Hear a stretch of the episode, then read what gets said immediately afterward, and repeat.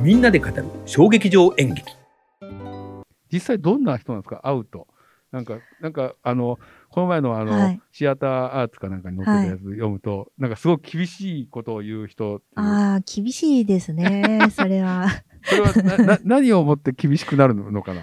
まあ、誰に対してもじゃないと思うんですけど、まあ、私の場合はやっぱりそうですね。うんまあ、師匠と、うんまあ、弟子というか、そういう関後半なんんか。こう愛に満ちてる厳しいお言葉があったけど、あのね、こうやって梅山さんも育ってきて、あの次世代を継ぐものがって言って書いてあったけど。いや、あれは最後にちょっとなんか言っておかな あかんな、みたいなことで言ったんだと思いますい。えいえいえあでも、あのーあれですよ、すごく愛情深い方っていうか、最終的にこの本にしてくれてはいありがとうっておっしゃってたじゃないですか。はいはいそれはすごい、あの、師弟愛を感じまして。はい。うん。でも、ああれですね、あのーちょっと、あの、誠さんのちょっとか変わってるっていうか、ど独自なところというか、その、たくさん、私は学芸大ではい。出会った人間ですけど、まあそういう人間の方はごくごくわずかで、うんうん。あの、どちらかというとスタッフさんとか、その出演者の方とか、うん。まあそういった方たちで誠さんが、といろいろお仕事されてきたり、はいはい。教わったりって方たくさんいるわけですよそれね。はあれですか、照明さんとかそうですね。そうですね。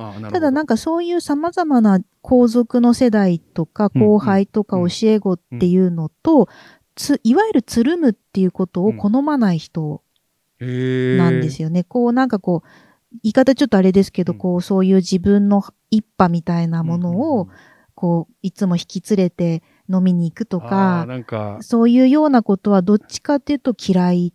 なんかっていう。こう、割と、何、閉じられた、そうですね。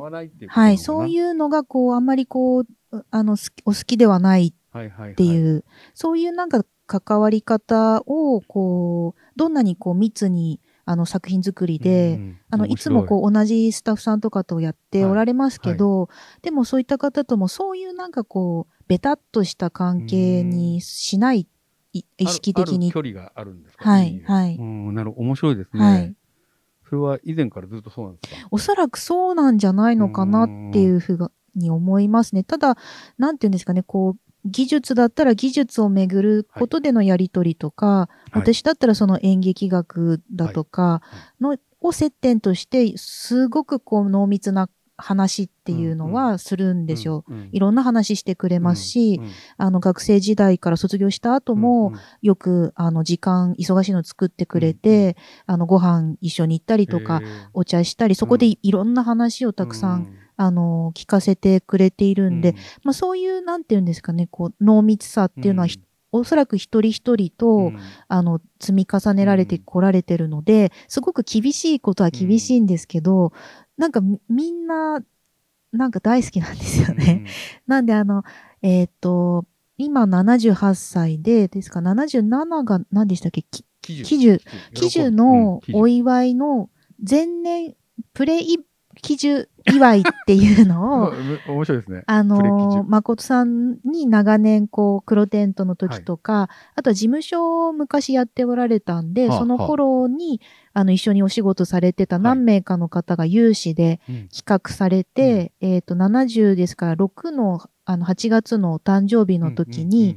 あの、そういう古くからの、はい。あの、誠さんにいろいろ教わった、はあはあ。あの、何でしたっけね、そ M、M の会って言って、M は誠の M?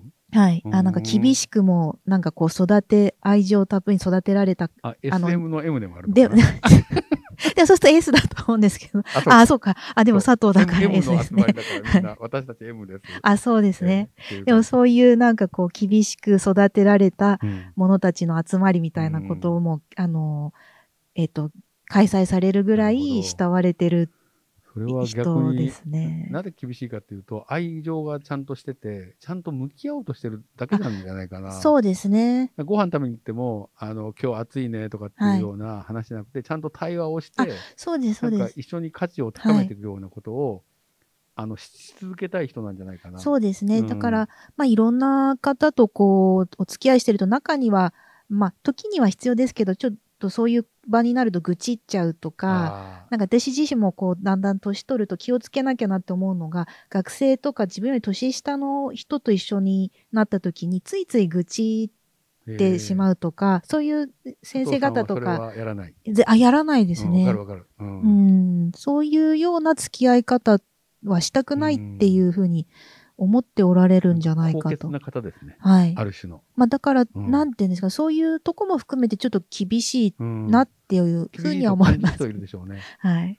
で、自分がなんか割と、その、えー厳しいと感じて離れちゃう人もいるかもしれないけど、そうですね。でもちゃん、と、あの、向き合っていくと、やっぱりそれはすごく理解されて、はい。あの、お互い高め合えることがわかるので、そういう人たちが M の会に集まってきてるんじゃないですか？そうですね。うんでもなんか、あの、みんなにおめでとううございますって言われて、すごく照れている感じが、なんか、面白かったですいけど。やいや、ね、本当に貴重な、本当はにい人材だと思います、い演劇会で、本当。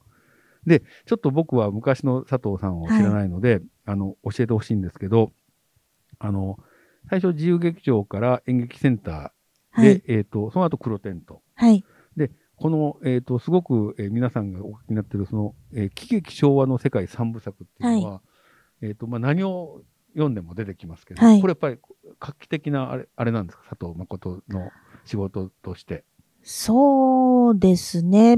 まあ、あのー各時期で、まあ、こう、作品の傾向が少しずつ変わっていくんです。ですねですから、最初期のこの自由劇場はいはいの頃うんうんのはい。作品も、あの、すごく魅力的なんですね。はいはいあの、私のビートルはいズはい。だとか、はいはい、あのーまあ、えっと、し作品のボリュームとしては、まあ、あの、短いながらも、はいあの、すごくこう、練られ、練り上げられた、はい。あの、作品っていうのを多く、あの、発表、はい女殺しとかですね。はいはい。はい、発表されてまして、油の地獄。はい。で、あの、誠さんの特徴が、あの、まあ、唐さんともそういうとこ似てるんですけど、うんうんなんとか編、なんとか編って言って、そのネズミ小僧とかっていうのをこう連作として発表していくんですね。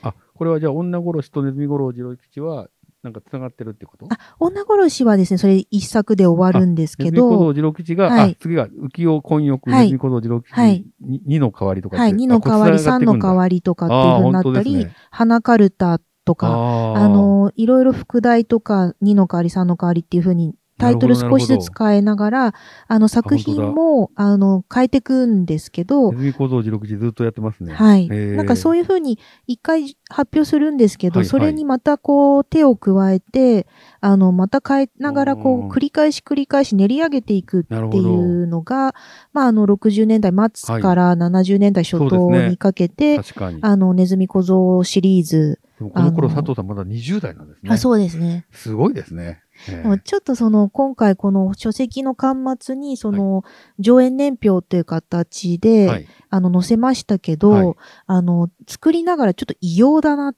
ていう。仕事量がちょっあと多いと多すぎる、多すぎますよね。多すぎますね。まだ、年に1本とか2本じゃないですか。あのーまだ20代良くてですね、30代、40代になると今度劇場とか海外との、その、あーなんていうんですか、国際交流の事業だとかが入ってきて。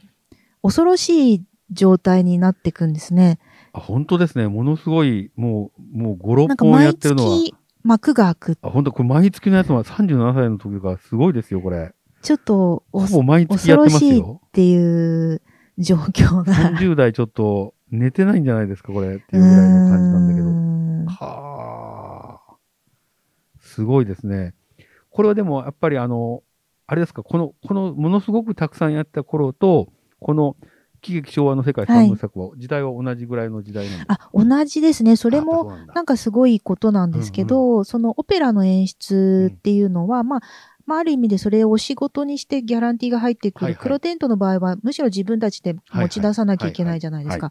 だからそれでこう、演出家として、あの、これも誠さんよく言ってるんですけど、まあ、幸いなことに20代はい。で、あの、自由劇場を立ち上げた時から、自分のまあ、周りには、その、要するにプロの制作者だとか、あの、劇場について詳しい、少し年上の、あの、プロの人たちがいて、その人たちのおかげで、はいあの、かなり早い時から、その演出とか劇作書くだけで、あの、食べていけたっっていうことなんですね。すごい、それはでもまあ、佐藤さんの魅力かもしれないし、はい。ありがたいことですね。なので、あの、お仕事としてそのオペラの演出っていうものも、はい。一方でやりながら、あの、黒テントで精力的に、うんあの、書き続けていくっていう状態。態が、あの、70年代ま、あの、70年代はずっと。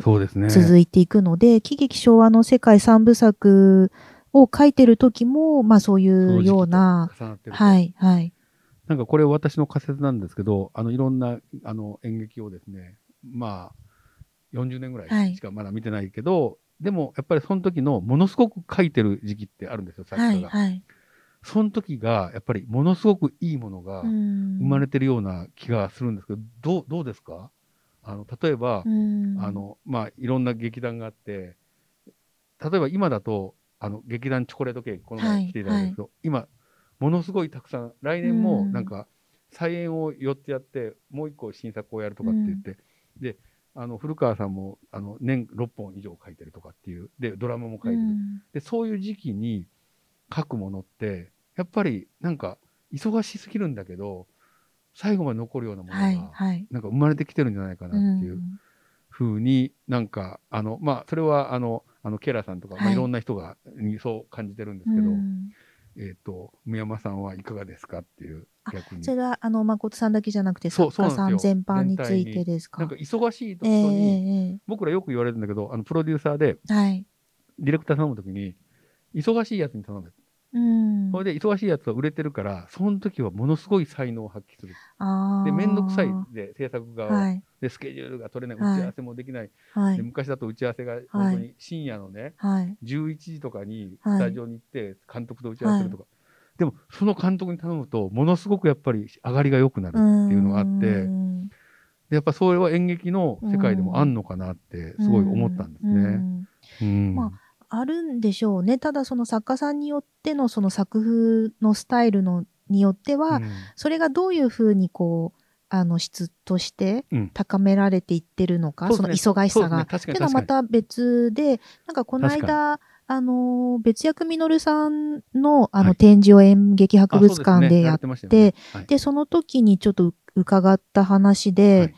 えっ、と、面白かったのが、その平田織田さんはい。と岡室美奈子先生とはい。3人で、あの、オンラインでのこう対談っていう形でやってて、へーあの、また近日中に演泊の方で、あの、配信されるんですけど。じ、ゃあ平田さんはあの豊岡から参加されたんです、ね、あそうですへね。ー。で、その時確か平田さんがおっしゃってた話で、別役さんって途中から、まあその、早稲田小劇場離れられて、うんうんで、それで文学座とあか、はいあにこう書き下ろしをし始めるようになってくると、は職業作家とげ、あの、職業、えーげ芸術家ですね。別役さんの言い方をすると、職業芸術家っていうふうに意識的に発言されて、いねあの、量産体制に入っていくんですよね。うんへー面白い。はい。で、それって、こう、量産体制って言い方すると、はいはいなんかこう、金太郎飴みたいな感じで切っても切っても同じっていうような、ちょっと良くないイメージ持たれるかもしれないんですけど、その平田さんがおっしゃってたのは、型をそこで発見して作ってったんじゃないのかと。うん、わかる。自分自身の劇作の、まあ、スタイルとか型っていうようなものを、打席が多いと、はいい、ろんなこと試せるじゃないですか。はい、だからもしかしたら、たくさん仕事してるから、はい、失敗作もたくさんあるかもしれない。はい、でも、やっぱ打席が多いと、はい、すげえなっていうのはやっぱ出てくるっていうはい。ことなのかもしれないね。はい、はい。まあ、そういうことかもしれないな。はい。うん、なんかそれは思いました。うん、なんで、別役さんの場合はそういうご自身の型っていうものを、そのたくさんお仕事をこなす中で、うん。あの、確実なものに、あの、より強固なものにされていくっていう、うん。こう、あの、包み重ね方をされていて、ね。だから、誠さんの場合はそういうスタイルっていうものは、うん。あんまりこう、これっていうふうに作りたくない、どちらかというと。変化していくはい、人はい、はい。なので、うんうんうん劇作家としての、はい。あのー文体っていうのも意識的にかなり変えるんですね。あ、そうなんですか。はい。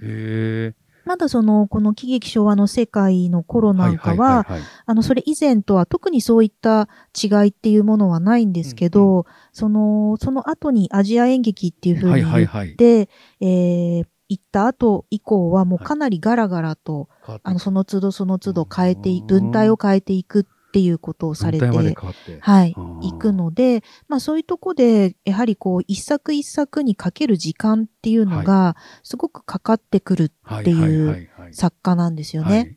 なので、ちょっと別役さんと比較すると好対象だと思うんですけど、うん。別役さんは型ができてしまったら、ある種そこの型で、まあ、たくさん量産体制はいはいはい取れるわけですけど、うんまこさんの場合は、その自分自身の文体自体をこう、変えていきたい、うん壊していきたいっていうのが常にこう、あるので、うんあの、やっぱりこう、一作品っていうのが出来上がるまで時間かかるし、それができても、うんまあ、連作っていう形で、それ自体を自己批評していかざるを得ないっていう、んはい。そういう方なんですね。はい。まあね、あの、芸術家は、あの、破壊と創造の繰り返しとよくおっしゃいますけど、まあ、佐藤さんはそれをずっとやっていて、はい。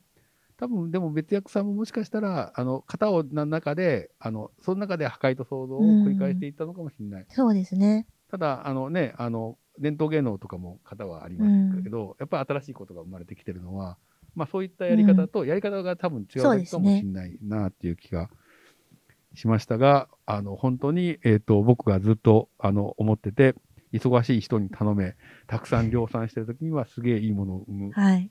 で、えっ、と、風立ちぬっていう映画の中で、宮崎駿が、はい人の才能が輝いてるのは10年だっていうのをですね、あ僕はそれをすごく覚えてる。多分、宮崎さん自身も、それは感じてるところがあると思う。んで、その10年に、を、に向かってどういうふうに寄り添って、うん。で、もちろんその10年のところに行くまでと、その後っうんていうのもすごい大切だと思うんだけど、なんか人間ってそういうところが、もしかして創作者っていうのはうん。あるのかなっていうのを、なんかずっと、あの、創作の人たちとね、僕も40年間、あの、連れ添ってきてるので、うん。すごく感じるんですね。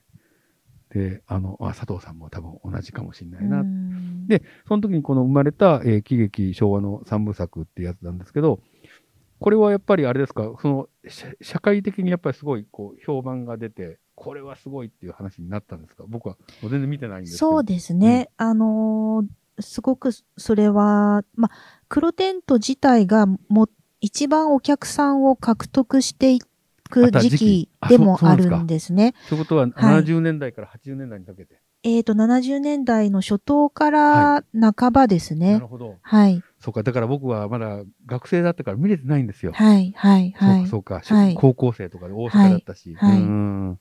まあ、あの、その前に、その演劇センターとして68年活動を始めて、69あえっ、と、70年ですね、に初めて黒テントの全国公演をするんですけど、そこで2派に分かれてしまって、うんで、串田和義さんとか吉田秀子さんは、あの、元の、はい元の六本木の地下にある自由劇場の方に戻って、オンシアター自由劇場としてやっていく。はい。で、誠さんとか清水浩二さんとか、はいあのー、荒井淳さんだとかっていうようなメンバーは、はい。あの、テントではい。やっていくっていうことで、テント派っていうことで2つに分かれるんです。黒テントではなかった。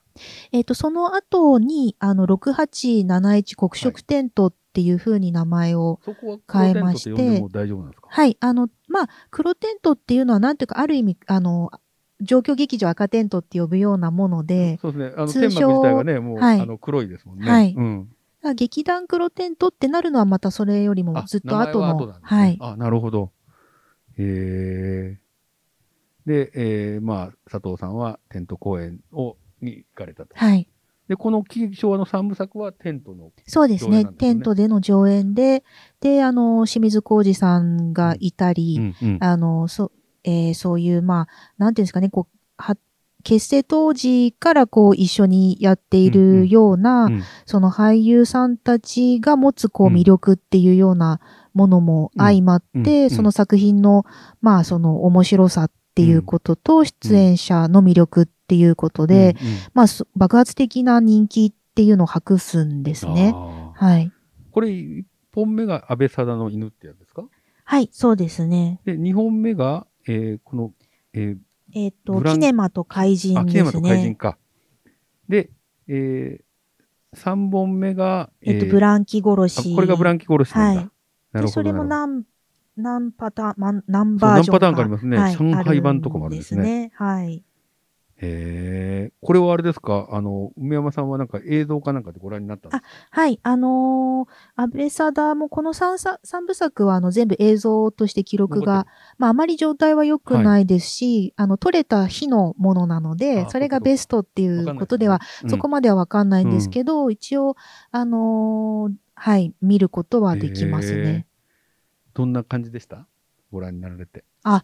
そうですね。あのーまあ、三部作の中でも、うんあの、再現されることが多いのは、安倍貞の犬なんですあ安倍ね。はいはい。安倍あの、作品として、こう、評価がさらに高いのはブランキーだったりするんですけど、意外とキネマと怪人も面白い。あ、キネマと怪人って映画の話ですか？はい。僕えーあの、見てみたい。万栄の話なんですけど、あ満州のね、はい。万栄は日本の映画人がね、はい。あのみんな行って結構すごくお金使って作ったからね、はい。い、い作品がいっぱい出たらしいですね。で、あの、映像で見て、やっぱそれが、あの、キネマが面白かったのは、やっぱ演出が、そのレビュー的な演出が取られていて、うん。で、まこさん実はレビューの演出家になりたかった方なんですよね。レビューっていうのは、あれですか、えっ、と、何？あの、あの、えー SKD とか、はい。あの、ラインダンス。そうです、そうです、そうです。あー。ああいうのをやりた宝くて。そうです。だから宝塚の演出部とか、で、そのい俳優座にも演出コースっていうのが当初あったのでそれで行こうと思ったんですけど、自分の年からなくなっちゃったんで、っていうことを、な んですけど、それぐらい、なんかもうレビューでやっていきたいっていう、あの願いがあって、そういうのがなんかこう、キネマには込められたっていう、う。なるほど。だからすごくこう華やかで、あの、賑やかですごくおもし、楽しい作品。あ、そうなんですね。はいへえ、いやー、すごいなじゃあ、この頃は、じゃあみんな、あれ、黒テント行ったとかっていうのが、なんか割と若若い人が多かったんですかね、これ、やっぱり、そうみたいですね。うーん。ねどういう時代だったあとやんだろうな。っぱりこの、じ、あの、なんていうんですかね、こう、今までも人気のある劇団だと、はいよくわからなくても人気だから行く、友達にくっついてって行くとかっていうような形で、その当時はなんだかよくわかんなかった、はい作品についてはよくわかんなかったけど、見てたわよっていう話もよく聞きますね。あ僕があの大学の3年の時に大阪にカラーさんたちが来て、はいあの赤テントをやってくれたんですけど、もう何が何だか分かんなかった。なんあでもね、一番印象のことは、なんだこれはっていうのだけ残るんですよ。でそれでいいじゃないですか。そうですね。なんかね、やっぱりね、店頭芝居ってね、なんだこれはっていううん感じのような気がする。そうですね、うんそれ皆さんそう言いますね。で、まずそこから始まりますよね、絶対。まあ自分自身もそうですもんね。なんだこれはっ。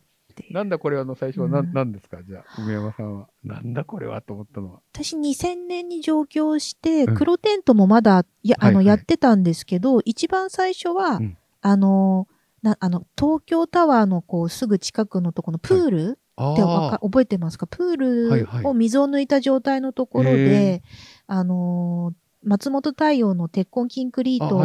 をやったのが初めてあ、そんなのがあったんで、だ。で、うん次にその三門オペラ黒テント版い。を、あのーお寺でやったんですよねど。こですか？えっ、と、どこでしたっけ？どこのお寺だったか。へえっ、え。と、あそこ。サンモンオペラってクルートワイルのあの。はい、そうです、そうでです。あの、ブレヒトのやつで黒テント版っていうのがあるんですけど、えす。あー、あった、これだ。1990年かな。違えーこれ。90年版ではなくてですね、あ2000年か2000年以降で、はいはいはい。そうなんですよね、黒テンこれもでもよくまとめましたね、これ。まあ、ちょっとでも実は間違いもいろいろあって、じゃあ今度、そうなんです第2版はい、第2版を。を出したいところです。そして直したいところなんですけどね。そうか、2000年に上京されたから、それ以降はい、それ以。降だと。でも学生時代に見てると。そうですね。だから、あの、まあ、でもなんか黒テントのその方は、うん。だからなんだこれよくわかんないっていうようなことのは特にそのなくって、はいはい。どっちかというと赤テントの方がね、、僕はそれでした、本当に。で、その当時、その今ももうみんな離れちゃいましたけど、赤松さんとか、はいはいはい。あの、まあ、若手世代さんですよが、ねはい。頑張り始めた、はい。あの、ような時だ独ったんですよね。はい。はい。なんでそういうとこも含めて、うなんかパワーにあ圧倒されたっていうとこですかねなるほ。どね。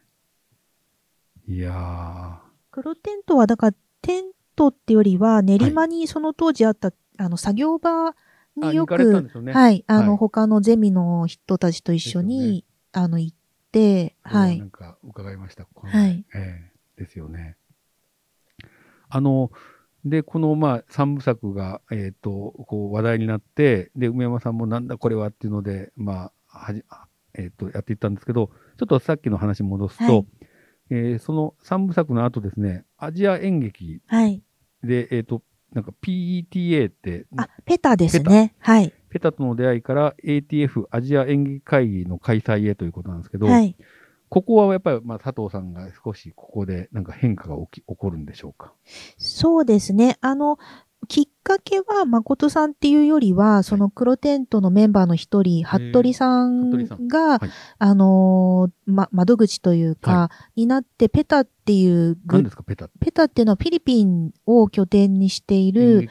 はい、あの演劇の集団なんですけど、あのー、まあ、フィリピンっていうのも、まあ、はい。様々なその戦争の、はい。あの中で、自分たち自身の、はい。あの文化とか芸能っていうものが、まあ、こう破壊されてきてるっていう歴史と、まあ、あとはその、あの、貧困の問題とか、様々なその社会問題っていうものを、はい、その演劇を通じて、はい、あの、こう、一緒に考えていくっていうことを、あの、やっている集団なんですよね。うんうんあの民衆、フィリピンの民衆演劇っていうものを、あの、もう一度掘り起こしていこう。うん。そのヨーロッパ型の、うん。あの、演劇っていうものではなくて、それが面白いですね。はい。そこはすごい興味あるんですよ。はい。うん。っていうそういう団体が、あの、いるよっていうことを、まあ、誠さんたち黒テントが、その服部さんだとかを、あの、介してうんうん。知って、うん。あ、これは、なんかこう、問題意識共有できるんじゃないかっていうことで、あの、早速フィリピンの方うにん。行くんですよね。へー。で、その当時はその斎藤春彦さんとか、はいはい。山本清和さんとか、あの、他にも誠さん以外にも、あの、メンバーって。はい、いたので、それは何？行ったって、会いに行ったっていうこと？あ、そうですね。で、桐谷夏子さんだとかっていうので行って、で、ワークショップに参加するんです。なるほど、なるほど。で、それまで、やっぱその70年代末とか80年代初頭ってまだうん。今のように、うん。ワークショップっていう形式、あのやり方作り方とか言葉自体が全然定着してなかった時期に、まあいち早はくい。その行って、ええ。その作り方っていうものをはい。獲得していくんですよね、はいペタをはい通して。なるほど。はい。作り方というのは演劇のワークショップのそうですね。ん。だからそれまでは、まあその劇作家がいて、うんうん。で、その書いたものを、うん。まあ立ち上げていくっていう作り方から、うん。その稽古場でうん。グループ作業で、うん。その身体をむしろ中心としながら、うん。何かスクリプトがきあって、それをなぞるのではなくて、その場で出てきたあの問題とか言葉っていうのを立体化していくっていうような作り方にシフトしていくんですね。なるほど。これは、えっ、と、佐藤さんの演劇の演出のスタイルもそういうふうに変わってたってことですか？そうですね。で、そのペタとの交流を挟んで、あの、できたのが西遊記っていうあ作品になるんですね。。だから、あの、演出家として、その西遊記の時も、最終的なこう、総合演出みたいなことはやってるようなんですけど、うんあの、各場面ごと、あの、一一つ一つの場面っていうのは、その俳優たちが主導、主体となって、作り上げあの、作っていくってういうような形に、あの、するんですね。すね。うん。あれ、なんていうんですか、エチュードっていうんですか？ははい。そそういうようなもののそうですね。そういうようなものですよね。ねだから、あの、さっきのし喜劇昭和の世界三部作の時は、その清水浩二さんっていうような、うんひその個人名でパッとこう、うん。あの、人を引きつけるような人がいたのが、それも離れていってしまうっていうのもあって、で。一方で、その集団として、あの、まあ、こう、全体で、こう、俳優全体で、うん。あの、作品を作っていきたいんだっていう意識があって、うん。で、こう、ペタとの出会いを介して、そういう西遊記みたいなのが生まれてきて、うんなるほど。そうすると、中には、あの、喜劇、三部作の時のような、あの、をイメージはい、イメージがあるうんと、もうああいう魅力がない、ああ、そうか。っていうそれはなんか違うんじゃないかはい、ことで批判をされたりもしてるあんそれは、えですねっ。と、観客からも含めて。どう、観客はどうなのかっていうのちょっと私も、あの、うんそこまであれですけど、うん。その評論家の当時の劇評なんかを見ると、どね。あの、喜劇昭和の世界の時のような、ああの、劇作としての、こう、深みとか、うん。あとはその、こう、目を引くようーなうん。俳優がいないとか、あの、そういうようなところを変わってしまったってて。力が衰えたっていうふうに批判するような劇評もあるんですけど、一方で、ちゃんとその黒テントがやろうとしてる、あの、ことを組んで、うんあの、ちゃんと評価してるひょ、あの、批評も、まあ、わずかですけど、あることはあるんですねでも。、物が変わるっていう、そういうところですからね。はい。なんかのファンが、あの味が変わったとかっていうとね、うんみんな怒ったりするじゃないですか。うん。でもそれは変化だから、そうですこれね。はしょうがない。だから模索の時期そうなんですよねが、うんあの、80年代初頭。でも、ペタと出会わなかったら、それが、はい生まれなかったかもしれないですよね。うん。で、このアジア演劇会議っていうのは、なんかこれ会議をするんですか？アジアの演劇人が集まって。そうですね。それを開催されたんですか？それを、あの、日本でもやろうあ、っていうことで、ね。うんはい。それは、あの、山本清和さんなんかがこう中心となって、あのー準備を重ねて、はい。あの、やられたと。ね。はい。ただちょっと私の方でもまだまだ調べが足りなくてですへね、ー実際運営されて、結果どういう、けあの、交流が生まれたのかってところまでがちょっと今回資料では追えなかあ、ったんですね。ですね。まあそこに至るまでの、まあどういう思いではい。やろうとしてるのかっていうようなことは様々な機関う誌んで、あの、記録として残ってるんですけどね。なるほど。このなんかアジアの演劇っていうことに、あの、最近はね、はいあの、日本もアジア演劇を、あの、国際演劇祭とかで、いろいろ呼んだりしてますけど、はい。この当時だとすごく珍しかったんじゃないですか？そうですね。なんか演劇といえばうんシェイクスピアだろうみたいなね、うんのが多分あったと思うんですね、うん70年代だから。だからその時にこのアジアの演劇をね、っうんていうのをなんか、あの、考えてうん実行されたのがすごいなと思ってて、うんなんかその多様性をそういうふうにこう、こう包摂していく力が、いうんうんや、本当になんか、あの、この時期にこれをやったことの凄さってういう。んだから、あの、よく誠さんご自身がおっしゃるのが、はい。60年代半ばに自分たちの世代が、まあ、小劇場第一世代とかアングラ演劇って呼ばれる世代が出てきた。ですよね。それを今振り返ると一体何だったのかというと、あの、まあ、自分たちの言葉で翻訳ではなく、はいあの、自作していく、確かに。あの、ムーブメントだったっていうことで、そういう意味を込めて、はいあの、自国語演劇って独自の呼び方をしてるんですよね。はいなるほど。で、それがまたこの80年代ぐらいに入ってきて、こう、近隣諸国を見回したときに、同時期うん。にそういうムーブメントがアジアの近隣諸国で起こってるっていうことを発見していくんですよね。なるほど。なので、あの、ペタなんかも、まあ、同世代に当たると。はいはい。で、まあ、あの、そういった自分、さっき言ったような、うん。自分たち自身うのん。芸能文化っていうものを、うん。あの、獲得し直そうっていうことを、あの、やってる集団たちっていうのが、うん。この、あの、アジア演劇会議っていう場でに集めよう、うん。集まってるって情報交換するっていう、そういいう場なんですよね。ただ、うん。その後には、まあ、その、なんていうんですかね、ただ単に同世代で同じ問題意識を共有しててっていうだけで終わらないことがやっぱりあって、それはやっぱ日本が、あの、先の大戦の時に、うん。あの、加害者というして、はい。あの、近隣のアジア諸国に対して、はい。あの、様々なそこでの、あの、進行していきましたからね。はい、っていううことを無視できないんだっていうことも同時に、あの、まあ、改めてというか、あの、黒テントのメンバーたちは直面していくうんわけなんですよこね。の辺りにしますもんね。うんで戦争の記憶のある人もたくさんまだはいいるところで、、はからはい。あの、でもなんかこの80年代の初頭にね、これが起きたっていうのも、なんとなく戦後、えっ、と、第二次大戦が終わって、そこから、えっ、と、アジアの国々って、やっぱり自主独立しはいて民主化が起きて、それでやっと自分たちででき、活動ができるようになってきた。はいそれまでは、まあ、いわゆる植民地だったから、なんかそれが、あの、こう抑圧されてたのかもしれないなって、今ちょっと思ったんですね。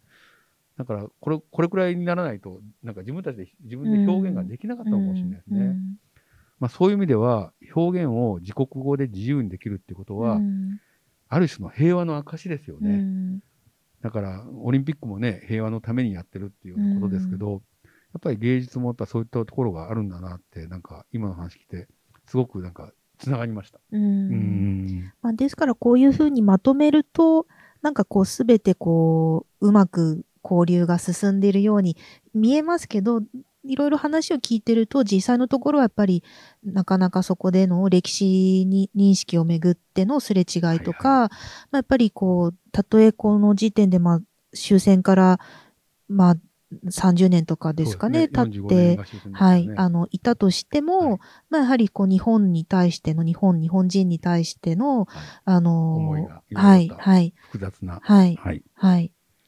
それは沖縄との、あの、をめぐる、あの、このアジア演劇の前に、少し前にあったこういう地闘争はい。でも、あの、黒テントのメンバーが直面したことなんですよね。まあ沖縄もね、うん琉球王国だったものがはいね、本当に日本が行って、うん。それである意味、何に対してね、少し置き去りにしてきたところも、歴史もありますからね、うん本当に。いやー、やっぱりね、社会とつながってるんだなっていうね、うんますます思いを強くしますけど。